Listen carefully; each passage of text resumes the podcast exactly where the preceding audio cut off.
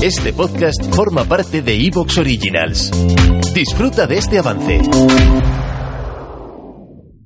Buenas, si sois seguidores de Niebla de Guerra, que espero que, seáis, que sí, por eso estáis aquí, deberéis conocer eh, la participación de, bueno, de Estonia, eh, que si no lo habéis escuchado por ahora o si no ha salido, pues en breve saldrá en este canal.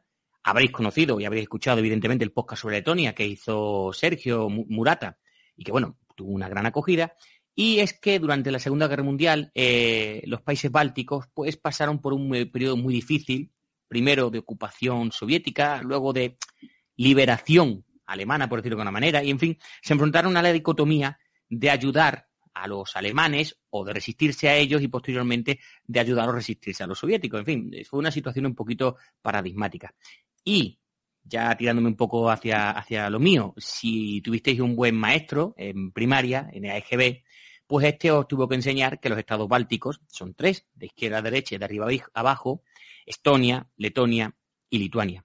Y es que de este tercer país, que es el más occidental y que hace frontera con Polonia, es del que vamos a hablar hoy. Y lo vamos a hacer pues con la mejor persona para hablar con el tema, que es el director de este canal. Eh, Sergio, muy buenas.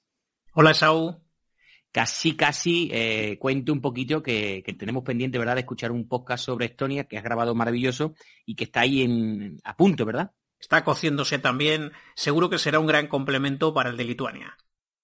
Pues entonces vamos por Lituania. Comencemos. One minute.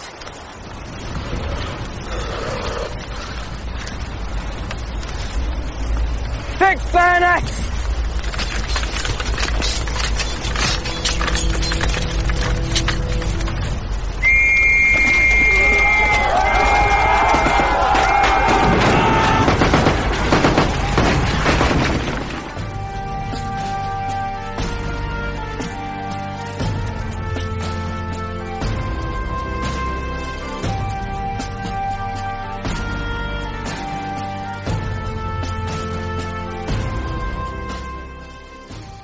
Soy Sergio Murata y esto es Niebla de Guerra.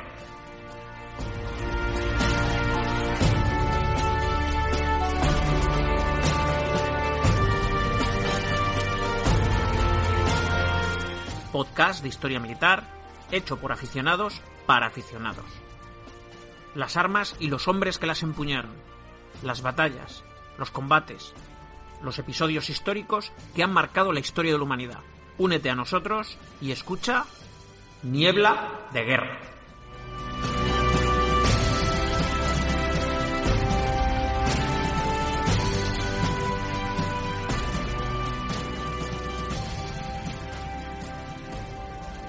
Bueno, Sergio, Lituania es, como he presentado, el tercero, como he dicho, de izquierda, para situar geográficamente, de izquierda a, de, perdón, de derecha a izquierda y de arriba abajo, el país más occidental de los Bálticos y el que está haciendo frontera eh, con Polonia. Y lo has presentado tú ya en estos dos podcasts que he dicho, pero son unos países que tuvieron una, una situación muy paradigmática antes y durante la Segunda Guerra Mundial, ¿verdad?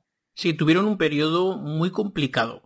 Mira, la historia de Lituania es muy similar a la de los otros países bálticos, eh, los cuales, por la debilidad del Estado zarista, pues fueron proclamando su independencia cada uno en diferentes fechas. En concreto, la de Lituania se proclamó el 16 de febrero de 1918.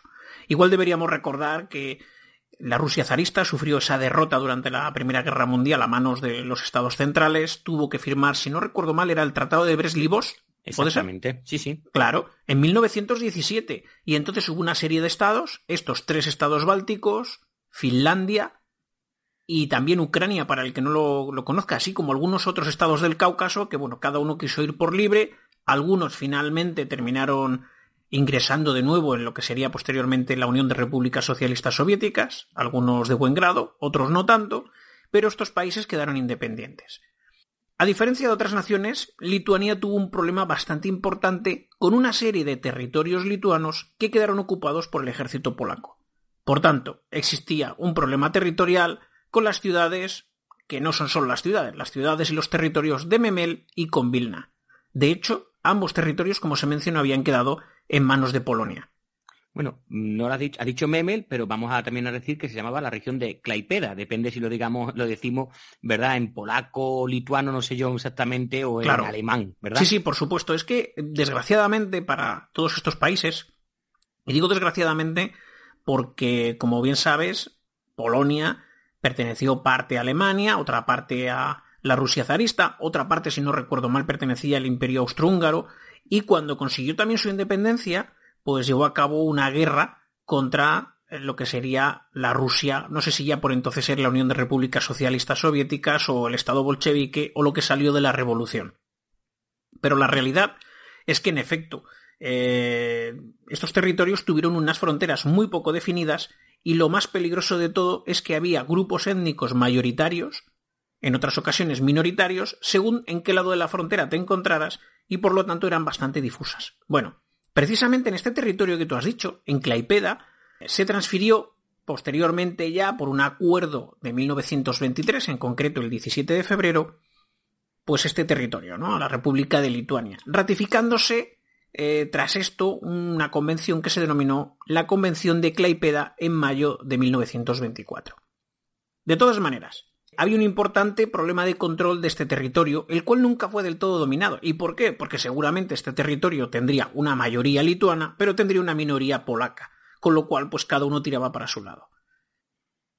Además, otra cosa muy importante, este territorio a su vez también tenía una importante población de origen alemán, hasta el punto de que ya más adelante, en marzo de 1939, Alemania exigió de nuevo su anexión a la Prusia Oriental y tuvo que serle reintegrado.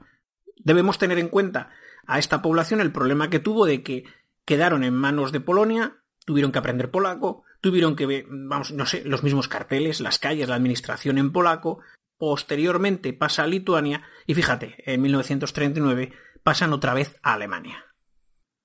La verdad que cuando me dijiste eh, que íbamos a hablar de este tema, pues leyendo un poquillo, pero para, en fin, aunque actúe un poco como entrevistador, pues lo típico que quiere saber más y me llamó la atención de que este territorio de Memel o Claipeda eh, tiene una historia muy interesante, tanto como puede ser la ocupación de los sudetes, eh, quizás no por la población, pero ahora vais a entender esta frase, la ocupación de los sudetes.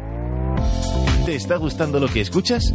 Este podcast forma parte de Evox Originals y puedes escucharlo completo y gratis desde la aplicación de Evox. Instálala desde tu store y suscríbete a él para no perderte ningún episodio.